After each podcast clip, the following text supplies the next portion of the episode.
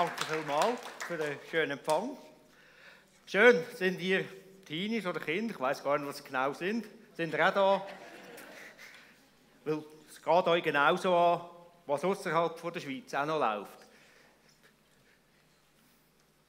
Ich muss schnell mit der Technik schauen. Jetzt. Licht im Osten. Wir haben das Ziel, wie ihr als Gemeinde auch habt. Wir wollen von Jesus Christus erzählen. Wir wollen den Menschen Jesus lieb machen. Aber wir wollen das Wort nicht nur, nur als Wort bringen, sondern wir sind auch in Tat unterwegs. Wir wollen helfen, wir wollen unterstützen, wir wollen vorwärts gehen. Licht im Osten hat mal gesagt, wir haben drei Säulen, wo wir tätig sind. Not lindern, da sind ihr ein wichtiger Teil dazu. Da gehört die Aktion Weihnachtspäckchen dazu. Und die Weihnachtspäckchen, die auch hier im Flavil gesammelt werden, die gehen zu den Menschen, zu den Kindern, zu den Erwachsenen, die fast nichts haben. Die wirklich Unterstützung brauchen, auch materiell. Wir helfen Nothilfe, was heisst das? Ist nicht nur in Weihnachten, wo der Kühlschrank leer sein kann. Nicht nur dann, ist die Gasheizung nicht am Laufen, sondern das ganze Jahr. Es gibt Menschen, die wirklich darauf angewiesen sind, dass wir ihnen immer helfen. Katastrophenhilfe. Wir haben jetzt eine Katastrophe in der Ukraine, aber auch bei Unwetterkatastrophen und so stehen wir an und helfen. Wir sind aktiv in der Gefängnis- und Polizistenarbeit. Was hat das mit Nothilfe zu tun? Bei uns ist ein Polizist ein gut angesehener Mann. Man hätte ihn mal gern, mal weniger gern. Wenn er so komisch fötelt, dann haben wir ihn nicht so gern. Und wir wissen, er hat einen guten Lohn, der kann gut leben. Ich möchte euch vorstellen, mal da, wie kann ein Polizist seine Familie nicht ernähren mit seinem Lohn. Wie ist doch viel einfacher, sich dann einen kleinen Nebenverdienst noch erarbeiten, indem dass, wenn der Bus verteilt hat, die Doppelmenge und die Hälfte geht in den Sack, wie wir es auch bei Zöllner in der Bibel lesen ist heute noch gang und gäbe. Und da probieren wir diesen Polizisten, diesen Gefängniswärtern Möglichkeiten aufzuzeigen, wie kann man von dem wegkommen und ihnen auch helfen, den Kühlschrank voll zu halten. Reha-Zentren wir betreiben, Suchtproblematik, sei es Alkohol, sei es Drogen, auch im Osten ein grosses Problem. Medizinische Hilfe, wir können fast immer zum Doktor springen, immer ist jemand dumm. Ist nicht so. Wir haben 67 Spitex-Teams, die allein in der Ukraine unterwegs sind jetzt. Die sind jetzt unterwegs. Die meisten sind geblieben. Und wir helfen mit im Kampf gegen den Menschenhandel. Auch jetzt, in der Ukraine-Krise, ein riesiges Thema, ist auch jetzt in der Presse in der Schweiz, wie viele Menschen sind unterwegs, schutzlos, wie viele junge Frauen vor allem auch, aber auch junge Männer, die zu Leuten ankommen, die es nicht ankommen werden. Und da wollen wir den Ländern schon helfen, dass das gar nicht erst zu Problem gibt. Die zweite Säule. Wir wollen von Gott erzählen. Wir wollen Kirchen bauen, mitbauen, Missionare unterstützen, dass sie Zeit haben. Die meisten Pastoren arbeiten nebendran noch. Zum Teil unglaubliche Pensen und am Sonntagmorgen sind sie auch noch auf der Kanzel und sind da für ihre Leute. Wir sind ein Teil vom Projekt, vom amerikanischen Projekt in jedes Haus, wo systematisch probiert, jedes Haus zu erreichen mit dem Evangelium. Wir betreuen die Länder im Balkan. Wir helfen aber auch mit in Radioarbeit, Literaturarbeit, Bibel. Ich habe gerade diese Woche einen Bibelübersetzer aus Moskau kennengelernt. Haben gewusst, es 7000 Sprachen auf der Welt, 3500 haben einen Teil der Bibel übersetzt, 350 Sprachen sind vollständig übersetzt. Und ich, das, ich, mir ist das irgendwie gar nicht bewusst gewesen. Ich arbeite sogar mit dem. Und wie viel Arbeit das da noch vor uns ist. Und da wollen wir mithelfen. Aber wir wollen auch Zukunft ermöglichen. Helfen, dass es besser wird. Kinder, die in Familien aufwachsen, wo die Eltern vielleicht nicht fähig sind oder suchtkrank sind oder nicht um sind, in Großfamilien aufnehmen, dort betreuen. Auch das gibt es auch vom Staat. Nur ist das nicht so gut organisiert und vor allem die Kinder kommen in staatlichen Familien keine christlichen Werte mit auf den Weg über. Wir wollen die Schule ermöglichen. Für uns in der Schweiz manchmal ein notwendiges Übel in die Schule zu gehen. Wir können helfen, rund 2'500 Kinder im Jahr, die in die Schule dürfen. Dass sie einen Schultag haben, der voll ist. Dass sie aber auch mal in die Ferien können. Eine Woche entspannen. Und ich habe gerade diese Woche einen Bericht gelesen von, der, von einem Kind oder mittlerweile Teenager, der schon manches Jahr hat für so Kinderlager gehen Und sie sagt heute noch, das Schönste war, ich konnte dreimal am Tag essen, so viel wie ich will. Wenn ihr an eure Lagererinnerungen zurückdenkt, ist das das, was euch geblieben ist? Ich hoffe, es ist auch anders geblieben.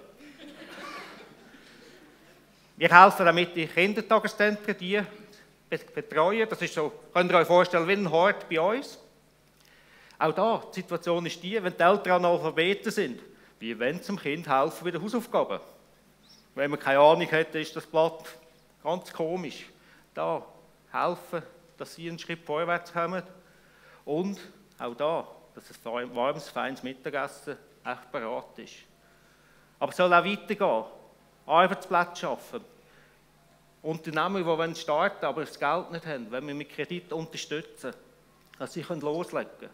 Und zwar in dem Gebiet, wo ihnen liegt, wo sie fasziniert sind. Und so anderen auch die Möglichkeit geben, das Geld im eigenen Land zu verdienen. Und das nicht auswandern weg, nur weil sie nicht leben können. Müsste ins nächste kommen.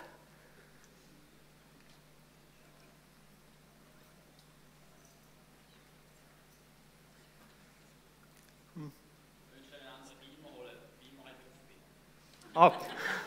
Okay.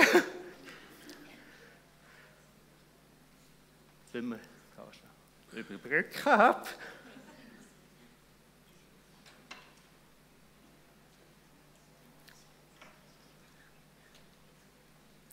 Also, heute Morgen werde ich euch mitnehmen in Ost, auf Osteuropa.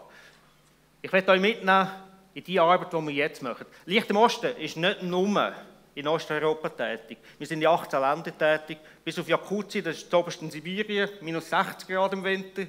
Wir sind in Tatarstan, mitten in Russland aktiv. Wir sind in Zentralasien aktiv.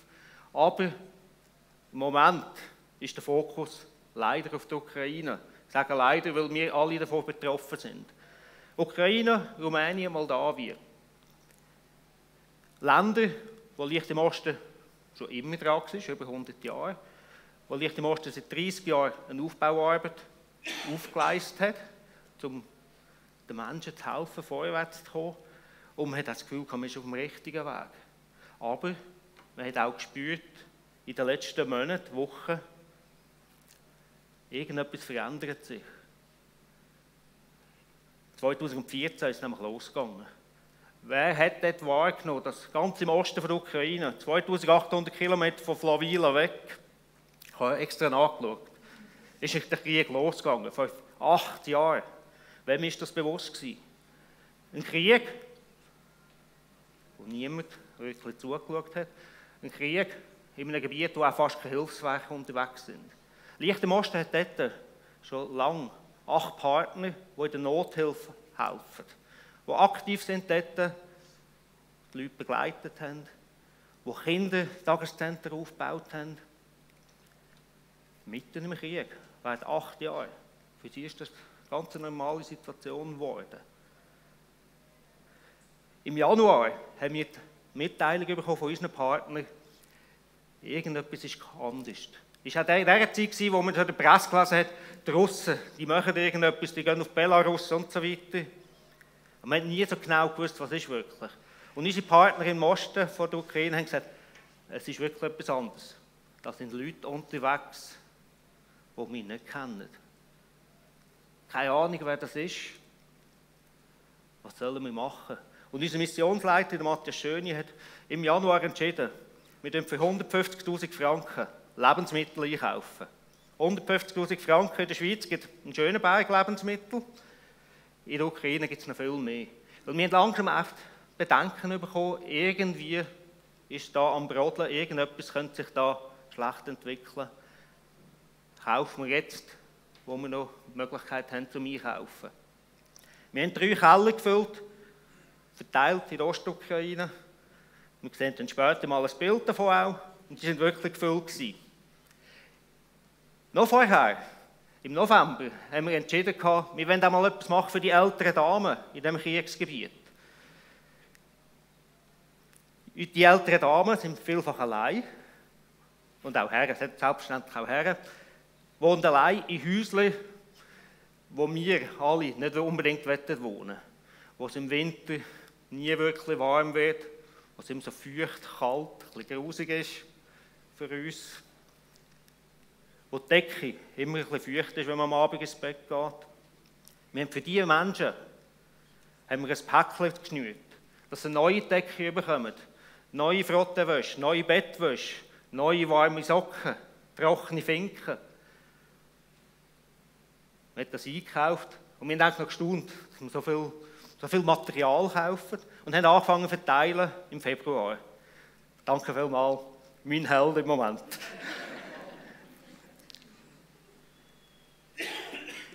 wir haben verteilen, sind zu diesen Senioren heim, also wir, unsere Partner sind zu ihnen heimgegangen, haben es vorbeigebracht.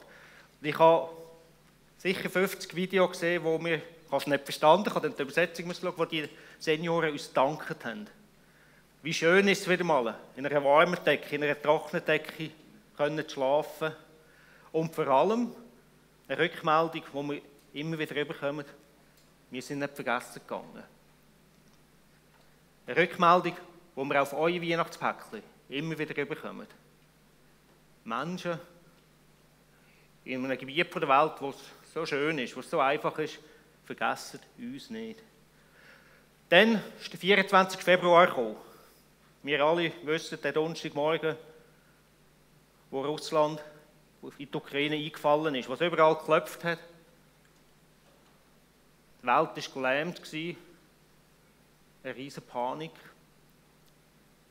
Was haben unsere Partner gemacht vor Ort?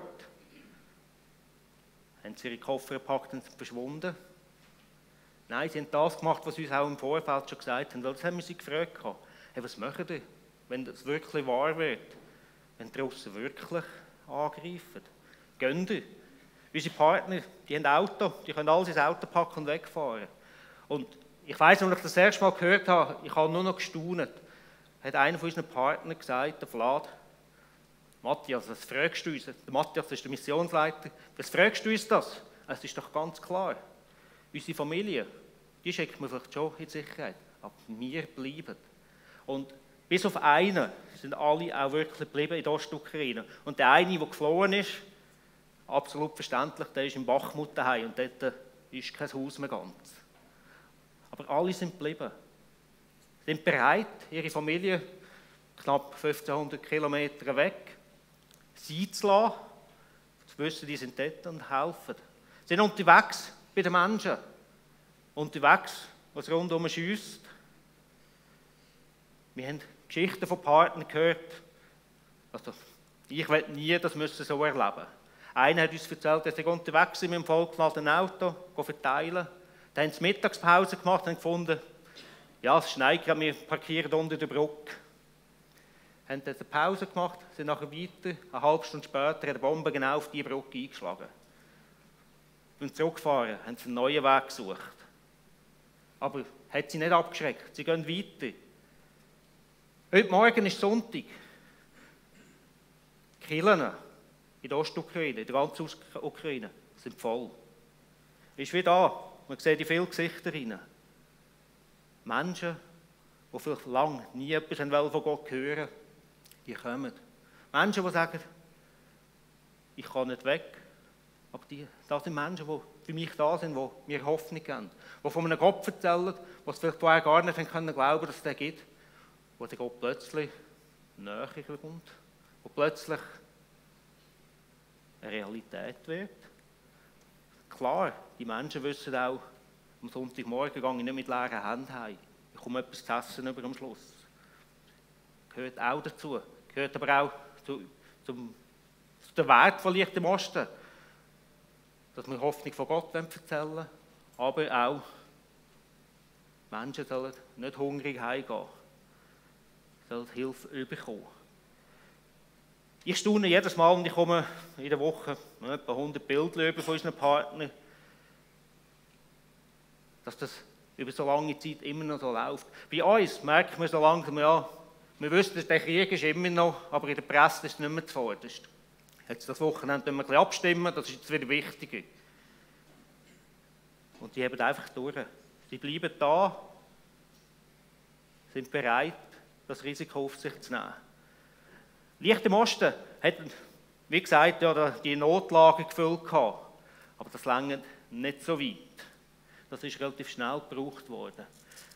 Wir haben bis jetzt 27 Lastwagen, Sattelschlepper voll Hilfsgüter in die Ukraine, Moldawien und Rumänien gebracht.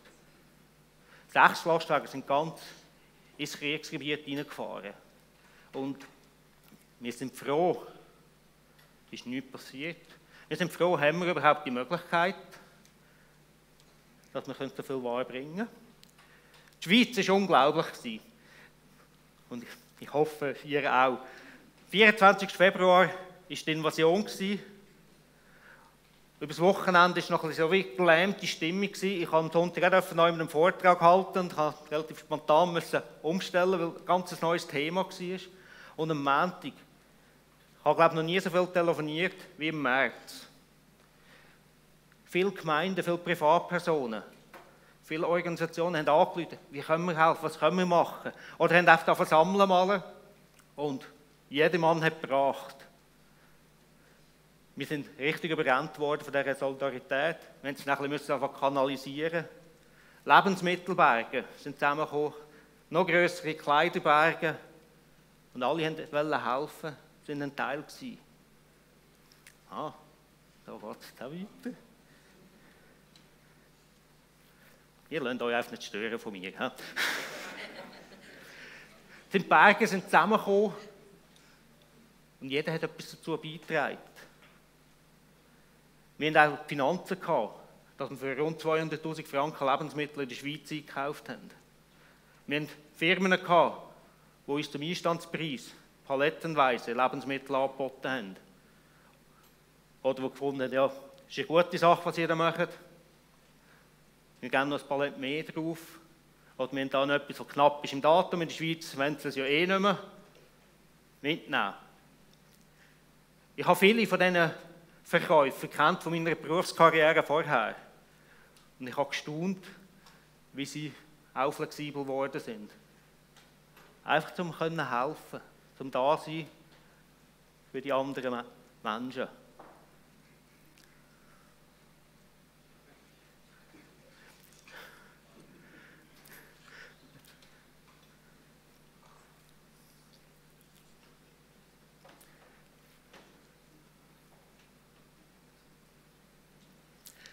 Jetzt sind wir gerade näher dran.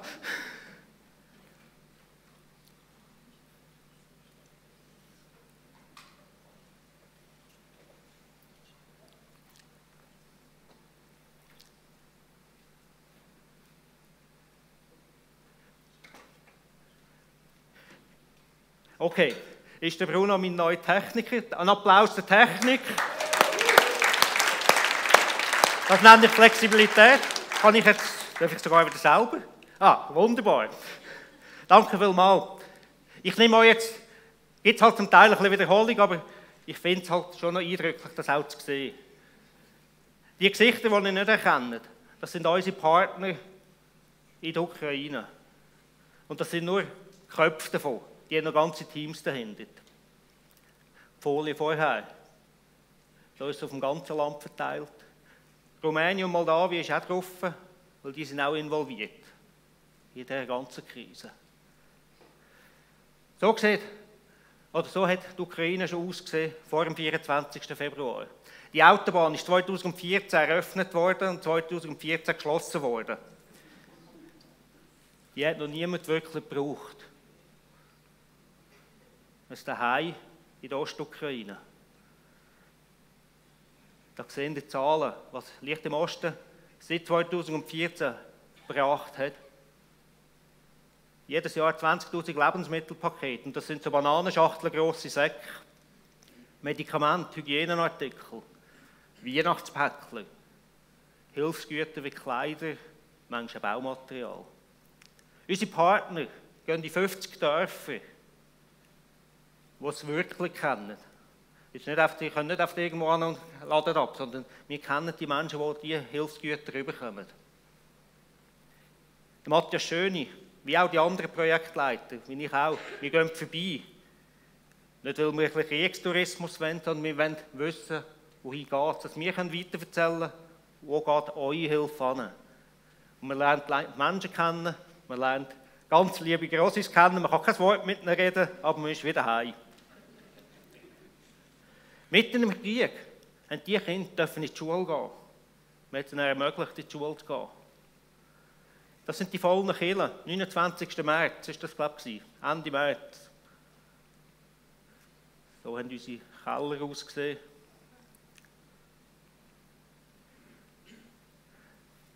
Das ist das Paket mit der warmen Bettwäsche. Kriegsbeginn. Wir können loslegen. Dank dem, dass wir traut haben, einzukaufen. Wir können helfen. Die Läden sind extrem schnell leer. Und ich werde euch jetzt mitnehmen, noch schnell in zwei, drei kleine Geschichten rein.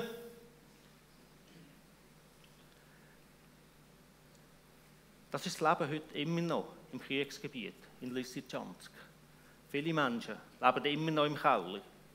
Man hat sich vielleicht ein bisschen besser eingerichtet mittlerweile, aber es ist immer noch der Keller. Es ist immer noch feucht.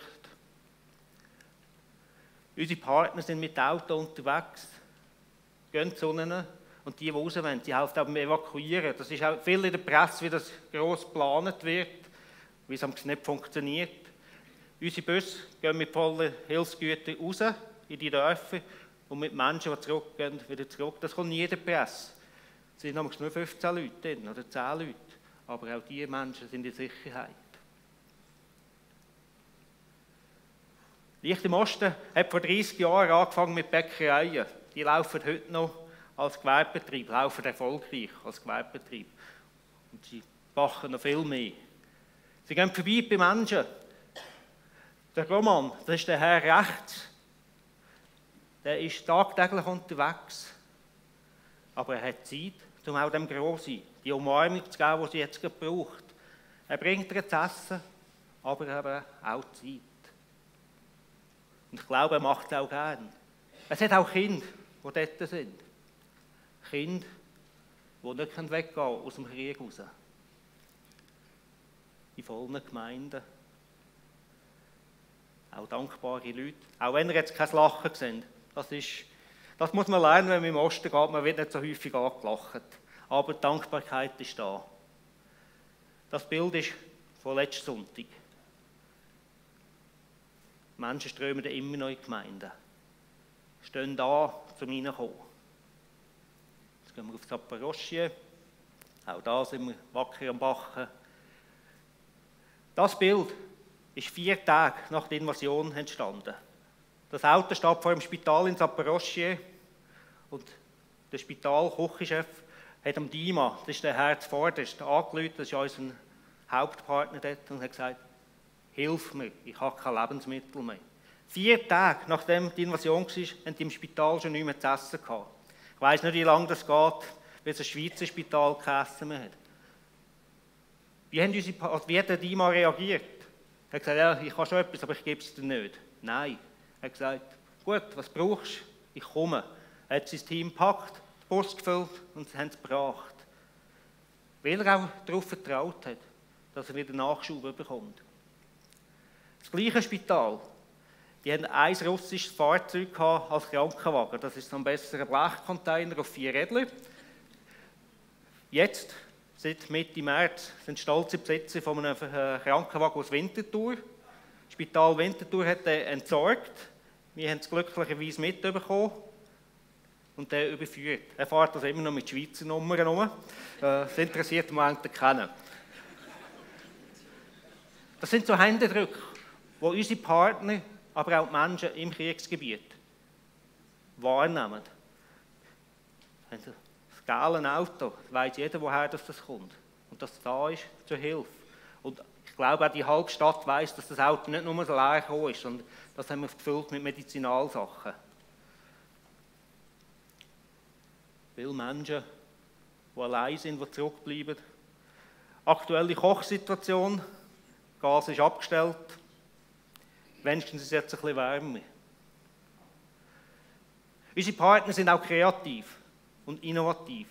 Viele Menschen sind auf der Flucht, sind nicht mehr daheim, haben gemerkt, ja, irgendwann sind die meisten Kleider dreckig und sie und ich haben auch nicht gerne, wenn man so ein bisschen stinkt. Wir müssen ihnen Möglichkeit geben zum Waschen. Sie haben angerufen, dürfen wir kaufen, haben wir noch Geld? Wir haben noch Geld gefunden, vier Waschmaschinen sind gekauft. In dieser Kirche haben wir jetzt halt auch noch einen Wäschsalon, wo rege genutzt wird. Das Wäschpulver haben wir auch aus der Schweiz mitgebracht.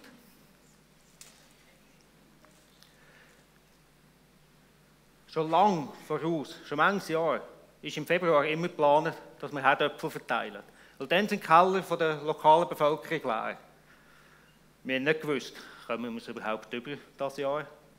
Aber wir haben 100 Tonnen für Moldawien bekommen. Das sind vier Lastwagen voll, vier Sattelschlepper voll Herdöpfel.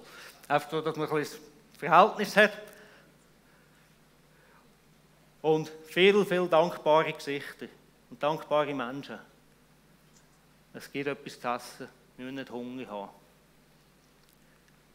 Die Hilfe aus der Schweiz ist ein sogenanntes Symbolbild. Der Steffen G. Murten, die haben eine Sammlung gemacht. Viele andere Gemeinden auch. In Frauenfeld, wo unser Lager ist, wie gesagt, 27 Lastwagen haben wir gefüllt. Die sind auf Mokacewo gefahren, die meisten.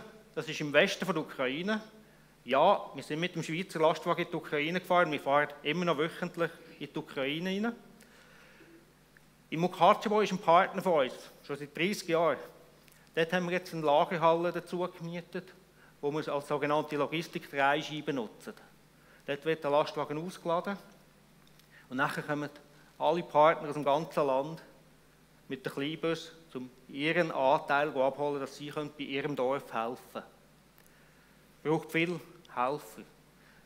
Wir fahren dann mit zwei Chauffeuren los, die guten Rechter haben herausgefunden, wie viele Lastwagenchauffeure das wir brauchen.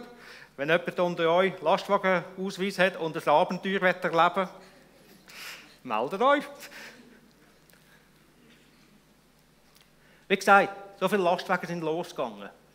Und wenn ihr das Bild anschaut, wir haben das System irgendwann auf Wechsel, wir haben gefunden, wir haben kein Diesel in der Ukraine, wir müssen effizienter werden. Wir haben einen Lastwagen aufgetrieben, einen ukrainischen, und hat einfach umbiegen. Mit einem Schweizer Lastwagen in den Osten wäre ein gar mutig gewesen und wäre nicht vernünftig gewesen. Also haben wir das System gewechselt. Jetzt ist der Lastwagen immer umgeladen worden, die, die in den Osten gegangen sind. Voll mit Lebensmitteln, Hygieneartikeln, das ist Duschmittel, Seife, Zahnpasta, Zahnbürstchen, Sanitätsmaterial, Wäschmittel, Matratze, Decken. Kleider, Bibel, mittlerweile auch mit mehr Literatur. Wir haben vieles noch nachdrucken. Wir haben auch Fahrzeuge gebracht. Die haben schon vor dem Krieg gelitten, die Fahrzeuge. Und jetzt sind ein paar noch mehr kaputt gegangen. Wo wir auch auf das Mukacho, wo gefahren sind von der Schweiz aus, Schlüssel übergeben haben, geschaut haben, wie unsere Leute heimkommen. Aber unsere Partner sind losgezogen mit diesen Autos. Und ich sage Literatur haben wir schon immer verteilt. Mit den Weihnachtspäckchen kommt jedes Kind, jeder Erwachsene ein christliches Heft über. Und das wollen wir jetzt noch viel mehr fördern. Wenn ihr in eurem Umfeld, jetzt hier in der Schweiz, Ukrainer habt, ihnen etwas zu lesen wollt meldet euch. Ich habe ein paar Muster da, aber ich tue euch gerne auch schicken. Das ist nicht nur für die Ukraine, das dürfen wir auch in der Schweiz brauchen. Und wenn wir auch brauchen. Viele Menschen sind immer noch auf der Flucht. Balanka ist das der Ort, wo der Übergang ist Odessa auf Moldawien. Ist nicht mehr ganz so extrem. Da sind am Anfang 3.000 bis 5.000 Menschen durchgelaufen. Ist niemand da gewesen. Frauen mit Kindern um ein Köfferli, keine Ahnung, wohin soll es jetzt überhaupt gehen. Und das ist der Anatol. Das ist der Herr, von aus rechts, ist ein Unternehmer, der vielleicht im ersten Mal einen Kredit bekommen hat, mittlerweile ein grosses Unternehmen hat, Häuser baut. der hat am 25. Februar gewusst, ich muss Helfer haben, wir gehen auf Palanka, wir bringen Essen und wir zeigen den Menschen auf der Flucht auf, wohin das gehen kann. Wohin das gehen kann, dass sie ein Dach über dem Kopf haben. Die machen das heute noch. Mittlerweile sind auch die ganz grossen Hilfsorganisationen dort. Der Anatol und sein Team ist geblieben. Sie nutzen die Chance auch, um von Gott zu erzählen. Das Gleiche auch in Rumänien. Im März sind 2500 Flüchtlinge pro Nacht bei unseren Partnern irgendwo untergebracht worden. Mittlerweile sind es etwa 2000. Und das kann sein, dass jemand für eine Nacht da ist. Es gibt auch Tätige, die schon seit Anfangsflucht am gleichen Ort wohnen. Das Bild vom 26. Februar ist eigentlich ein Kindestageszentrum. Also eigentlich sehen Sie da Schulpult und äh, Spielsachen für Kinder. In der kürzesten Zeit haben unsere Partner das umfunktioniert. In einem Flüchtlingsheim. Haben Weg gesucht, wie können wir von Opfern erzählen. Haben Weg gesucht, wie können wir die Menschen verpflegen. Und da gibt es auch Häuser, die schnell entstehen. Das Haus war Ende Februar im Rohbau. Für uns sieht das immer noch im Rohbau aus. Das Haus ist fertig gebaut. Einfach so. Da wohnen mittlerweile 100 Leute. Wir haben Anfang März unsere Partner in Moldawien und in Rumänien besucht, um zu schauen, wie kann man helfen Und haben dann auch mitbekommen, aber der Rohbau der wäre jetzt so weit, aber es fehlt Geld und das Material, um das Haus fertig zu machen. Und es sind so viele Flüchtlinge da. Wir haben das Geld gesprochen. Heute wohnen, wie gesagt, 100 Leute auf dem untersten Stockwerk. Die oberen sind noch nicht fertig, so nah beieinander, aber sie haben das Dach über dem Kopf. Und wir haben viele Bauleute, es wird von Flüchtlingen fertig gebaut. Aber auch in Moldawien, Kindercamphäuser, die nicht mehr leer stehen bis zum Sommer, sondern die jetzt Flüchtlinge aufnehmen. Flüchtlinge, die wieder älter her, man sieht jetzt nicht gut, wo hinten dran mit einem Bart sitzt. Ich schätze so 60, 70. Er hat Matthias Schöne erzählt, ich habe ein Leben lang in der Ukraine können leben, ich habe ein gutes Leben gehabt. Jetzt habe ich alles in das kleine Köfferchen gepackt, bin weg, keine Ahnung wohin. Mein Leben, wie geht das weiter? So viele Geschichten, die die Menschen auch mit sich tragen. Wo auch unsere Partner in allem Alltagsstress gleich noch Zeit haben. Das sind unsere Partner. Letzte Woche haben sie sich mit Matthias Schöni getroffen, weil wir überlegt haben, wie machen wir weiter. Die Sofortkrise haben wir langsam im Griff, aber wir wollen vorwärts machen neue Ideen haben, wie können wir effektiv helfen. Was können wir machen in der Schweiz? Wo sind unsere Aufgaben? Hören nicht auf zu beten für den Frieden. Auch wenn wir es nicht jeden Tag in den Zeitungen und Nachrichten erinnert werden, bleiben dran. Für die Menschen, die zurückbleiben, die nicht weg können. Für die Menschen auch, die ihres Wenigen noch teilen. In Moldawien, das ärmste Land von Europa. Die haben ihre Türen aufgemacht und teilen das Wenige, was sie haben. Vorbilder für uns. Menschen, die ziemlich eng zusammen wohnen. Für die Menschen im Keller, aber auch Menschen, die weiter weggehen. Die sind unterwegs in der Schweiz gewesen, oder sind, immer noch, also sind jetzt in der Schweiz. Sind da angekommen. Ich kann nicht Ukrainisch und ich glaube, die wenigsten von euch. Und wenn wir ins Ausland gehen, es ist immer mühsam, wenn man die Sprache nicht kann. Aber lachen können wir international. Zeigen das Lachen, wenn ihr auf jemanden stoßen von der Ukraine oder auch von einem anderen Land, egal sind gastfreundlich. Wagen es einmal, Türen aufzutun. Vielleicht engagiert ihr euch noch jemand. Wir suchen nach wie vor Hilfsgüter. Wir fahren nach wie vor, auch in dieser zweiten Phase. Am liebsten haben wir grosse Mengen, aber wenn ihr zum Beispiel in eurem Quartier wenn etwas initiieren Machen eine Sammlung. Wir können es holen oder bringen es auf Frauenfeld. Demnächst gibt es Weihnachtspäckchen Version 2. In der Ukraine gibt es kein Duschmittel, nicht mehr. Ist echt mühsam. Da haben wir es in der grossen Menge in der Schweiz einkaufen, in Deutschland einkaufen. Ist auch mühsam, fast nicht machbar. Das wird uns niemand verkaufen. Jetzt haben wir gesagt, dort wir halt die Strategie wechseln. Wir die Bevölkerung aufrufen, sammeln und wir bringen dann das Päckchen. Wir machen das Hygienepäckchen mit dem Inhalt. Wird demnächst offiziell publiziert, dass Sie sind die zweite Gemeinde in Schiers. Heute Morgen kommen wir auch mit drüber. Dass, dass wir die starten. Neuere Infos kommen wir dann über, und noch über. Für was brauchen wir all die vielen Spenden, die wir bekommen?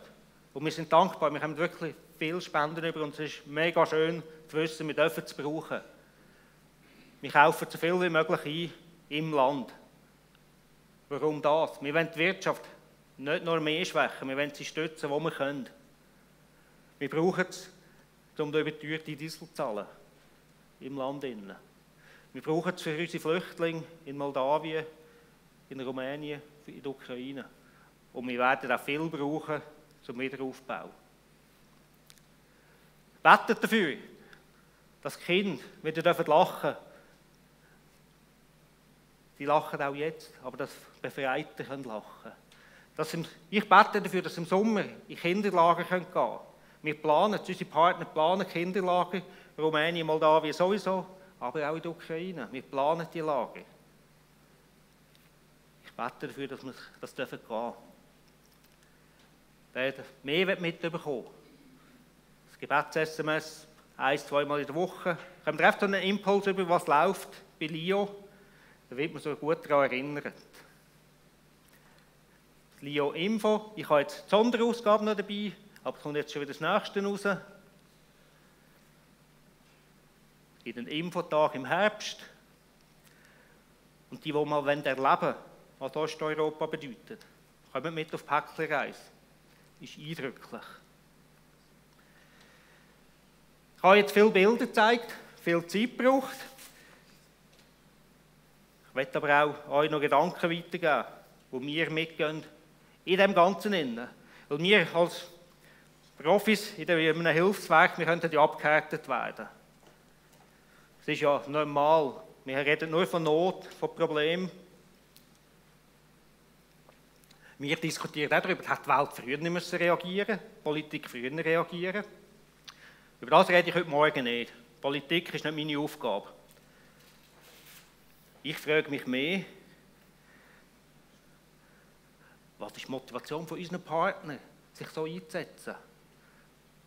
Mutig ins Kriegsgebiet zu fahren, mutig die Haustüren aufzutun für fremde Leute, die man nicht kennt. ist Mitleid oder Barmherzigkeit. Mitleid ist einfach ein Gefühl und dann macht man schnell etwas und das ist wieder weg. Oder ist Barmherzigkeit? Das ist etwas, von Gott uns gibt. Eine Gabe von Gott. Dass man überdurchschnittlichen Einsatz kann zeigen dass man überdurchschnittlich Verständnis mitbringt. Ein Thema, das in der Bibel immer wieder vorkommt.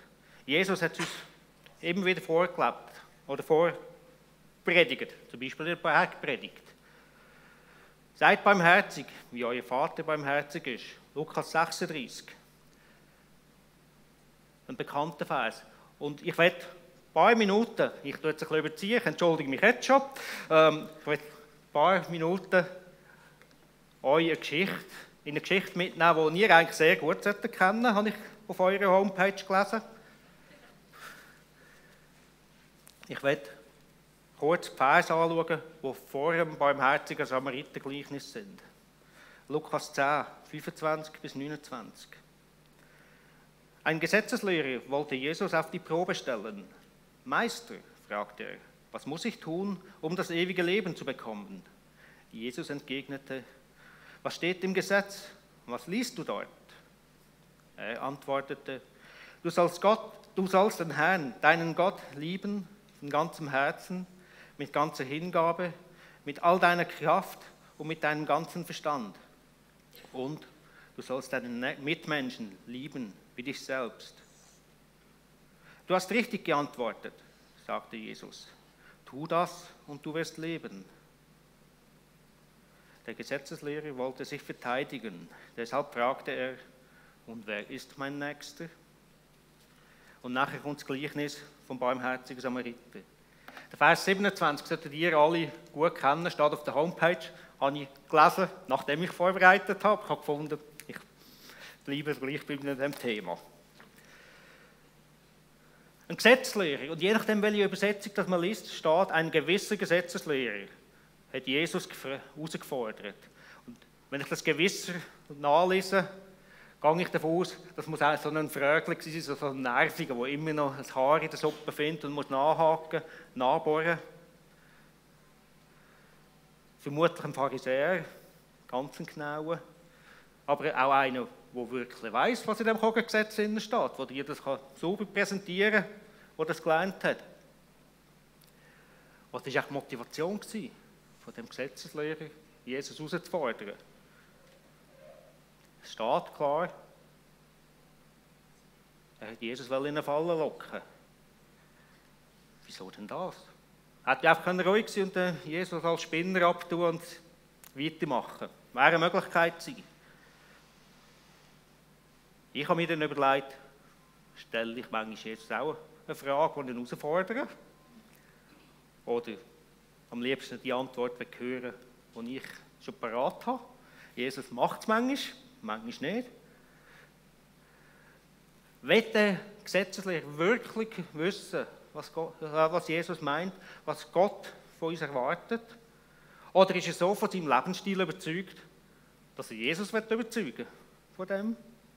Oder hat er einfach Angst um seinen Status? Ich meine, er ist Gesetzeslehrer, das ist etwas. Also ein Lehrer ist ja bei uns heute, finde ich, nicht ein schlechter Job, nicht ein schlechter Standard.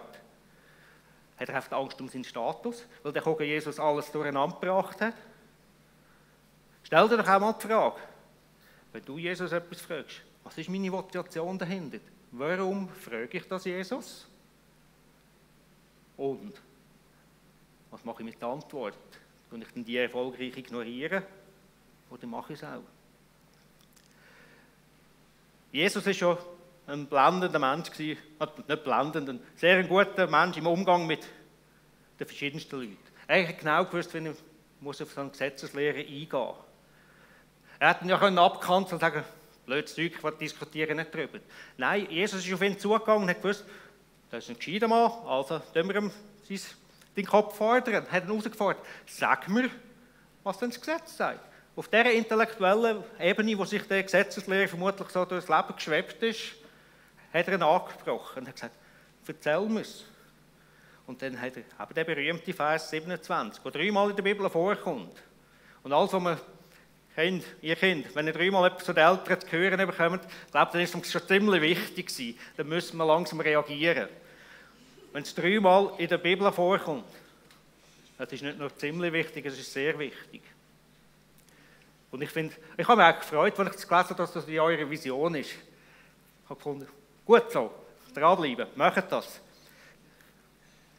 Weil da steht ja drinnen, wir sollen Gott lieben mit dem ganzen Herz. Was ist mein Herz? Was bedeutet das? Es ist nicht nur das rote, pumpende Ding in meinem Körper. Es meint, in der Ursprungssprache, lieb Gott mit all deinen Gedanken, allen Überlegungen, mit deinem Willen, mit deinem Verstehen, mit all deiner Angst, mit aller Freude, mit allem Hass. Ist im Fall eine Herausforderung. Natalia, unsere Übersetzerin, die ist in der Schweiz im Moment, ist auch geflohen, ist eine Ukrainerin. Für sie ist das ein echtes Problem. Was mache ich mit diesen Russen? Ja. Und sie hat gemerkt, sie muss auch aufpassen, dass sie nicht weg von Gott kommt. Dass sie bei Gott nachbleibt. Und dass sie den Hass kann überwinden mit Liebe. Vielleicht hast du an einem ganz anderen Ort genau eine ähnliche Fragestellung. Lieb Gott mit deiner ganzen Seele. Das heisst, die Seele meint dich als Ganze, mit mir 1,78 Meter, knapp 80 Kilo, mit allem, was du hast. Und dann für mich immer wieder ein wichtiger Punkt, mit aller Kraft. Und da geht es um die Kraft, die Gott mir gibt. Nicht die Kraft, die er ihm gibt, am Herrn Pfarrer, der dann alles könnte machen. Der Herr Pfarrer macht ja dann schließlich auch. Und der Musiker, der ist auf der Bühne, der macht auch viel. Die soll das gefälligst machen. Du nicht schauen, was die anderen machen müssen. Schau, was Gott dir für Kraft gibt. Und setz die dann auch ein. Wir müssen die anderen nicht kontrollieren. Das ist nicht unsere Aufgabe. Nutze es. Dein Verstand. Gott hat dir den Verstand gegeben zum Denken, zum Lösungen finden, zum das einsetzen. Nutze es. Und die Nächsten. Es ist ja bei Menschen, die uns näher stehen, ist es einfach der Nächste gerne zu haben. Bei Menschen, wo wir gerne miteinander unterwegs sind, machen wir alles dafür. Wenn wir aber noch jemand sind, wo dann ein stinkender Mensch neben dir ist, wo man weiss, dusch mal wieder. Ich bin letztes Jahr im Dezember in Moldawien unterwegs mit Weihnachtspäckchen. Bin in ein Haus reingekommen, ich bin fast rückwärts wieder raus, es hat so stunken in dem Haus innen, Entschuldigung. Und mich hat es fast gekehrt. Das einzige Mal glaub, froh um die Maske, die wir haben müssen anhaben mussten. Unser Partner, der die Dame gut kennt hat, wo sie immer wieder besucht, der hat sich nichts dergleichen getan. Der ist rein, mit ihr geschwätzt, erzählt und das Geschenk übergeben. Und ich musste wirklich mich zusammennehmen, dass ich nicht rausgelaufen bin. Nachher, als wir weitergezogen sind, habe ich ihn gefragt, hey, wie hast du das gemacht? ich habe den Handstand gemacht und ich habe mich wirklich was auf den Stuhl abbinden. Was sagt mir der Partner? Ich habe das gemacht, was Gott mir sagt. Ich habe meinen Nächsten geliebt. Ich weiß, das ist eine Herausforderung. Er hat mir das vorgelebt. Und ab dem Tag ist mir viel ringer gefallen, das selber auch zu machen. Es hat noch eins, zwei, dreimal so Situationen gegeben,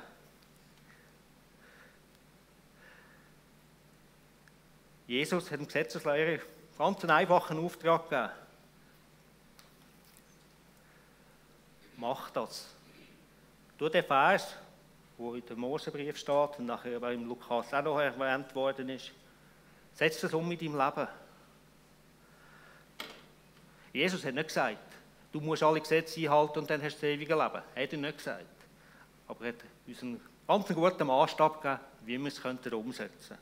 Wie das wir können seine, seinen Auftrag umsetzen. Die Geschichte könnte ja da fertig sein. Es könnte ja sein, dass der Gesetzeslehrer beschämt weggelaufen ist, wäre, dass er gesagt hat, hm, okay, kürzer gezogen, ich verziehe mich wieder. Er hat probiert, sich rauszuschwätzen und hat eine Folgefrage gestellt. Aber wer ist mein Nächster? Warum hat er sich rechtfertigen Warum hat er weiter diskutieren Ist das denn so schlimm, wenn man mal von Jesus einen Auftrag bekommt und das zum Umsetzen, auf das der schwerfällt? Ist es so schlimm, wenn uns die Bibel einen, einen Auftrag gibt, eine Tatsache, die vielleicht meinem momentanen Wohlbefinden widerspricht und das ich mutig halt umsetzen? Es gibt noch viel andere Gedanken, die ich euch weitergeben könnte. Also, wir jetzt elegant überklicken. Ich danke euch. Habt ihr den Vers bei euch auf der Vision? Danke möchte ihr das in der Schweiz und probiert das im Alltag umzusetzen. Alle miteinander. Unseren Gott zu lieben. Danke dürfen wir als Licht im Osten auf Gemeinden wie euch zählen die mithelfen, von dem Gott zu erzählen. Die mithelfen, dass wir die zwei Buben da dürfen lachen, dass sie zu essen haben. Die mithelfen, dass sie eine Zukunft haben. Dass aber auch die Seniorinnen, die einsam sind, einen Ort haben und Menschen haben, die sie begleitet auf ihrem Weg. Licht im Osten ist nur so gut wie die vielen Leute rundherum. Wir zwölf in Winterthur können nicht so viel bewegen. Unsere 150 Partner auf der Welt können viel bewegen, aber wir brauchen euch. Danke vielmals. Und ich werde zum Abschluss noch beten für die Ukraine, aber auch für uns, dass wir das umsetzen können, was Jesus in euer und in mein Leben hineingibt. Herr Jesus, du kennst jeden von uns. Du weißt, was jeden von uns beschäftigt. Du weißt vielleicht auch, was jeden von uns beschämt. Wenn wir den Vers hören, wie wir sollen lieben, wie wir dich sollen lieben. Du weißt um jede Herausforderung, die mich erwartet, die uns alle erwartet. Danke, kommst du mit uns mit? Heute, aber auch morgen, die neue Woche. An unseren Arbeitsplatz, in die Schule oder wo wir auch immer sind. Dass wir mit unserem Nächsten können unterwegs sein und unserem Nächsten können von dir erzählen. Sei es in Wort, sei es in Tat. Aber dass wir es machen. Dass wir nicht hinterfragen, sondern dass wir einfach tun. Ich möchte danken für alle Menschen, die profitieren von der Grosszügigkeit, von der, die aus der Schweiz kommt. Alle Ukrainer, die zurückgeblieben sind, die in einem Kriegsland daheim sind, dass du sie bewahren schützt vor der Kugel, vor der Bombe. Dass du ihnen aber auch das Essen bringst, Wärme bringst und dass du ihnen Menschen zur Seite stellst, die auf dir erzählen, aber die einfach da sind und mit ihnen ein schwieriges Stück Weg gehen, wo jetzt bei ihnen ansteht. Dass du bei unseren Partnern in Moldawien bist, in Rumänien, wo so viele Flüchtlinge betreuen, begleitet, Menschen, die Traumas erlebt haben, die man nicht einfach wegstoßen kann. Du bist aber auch bei allen Flüchtlingen aus der Ukraine, irgendwo in Europa, in Amerika, weg von daheim, in einem fremden Land. Ich glaube, ungewiss, was die Zukunft bringt. Danke, hast du niemand vergessen. Danke, hast du das kleinste Kind und das älteste Große im Auge. Und lass es nicht los. Amen.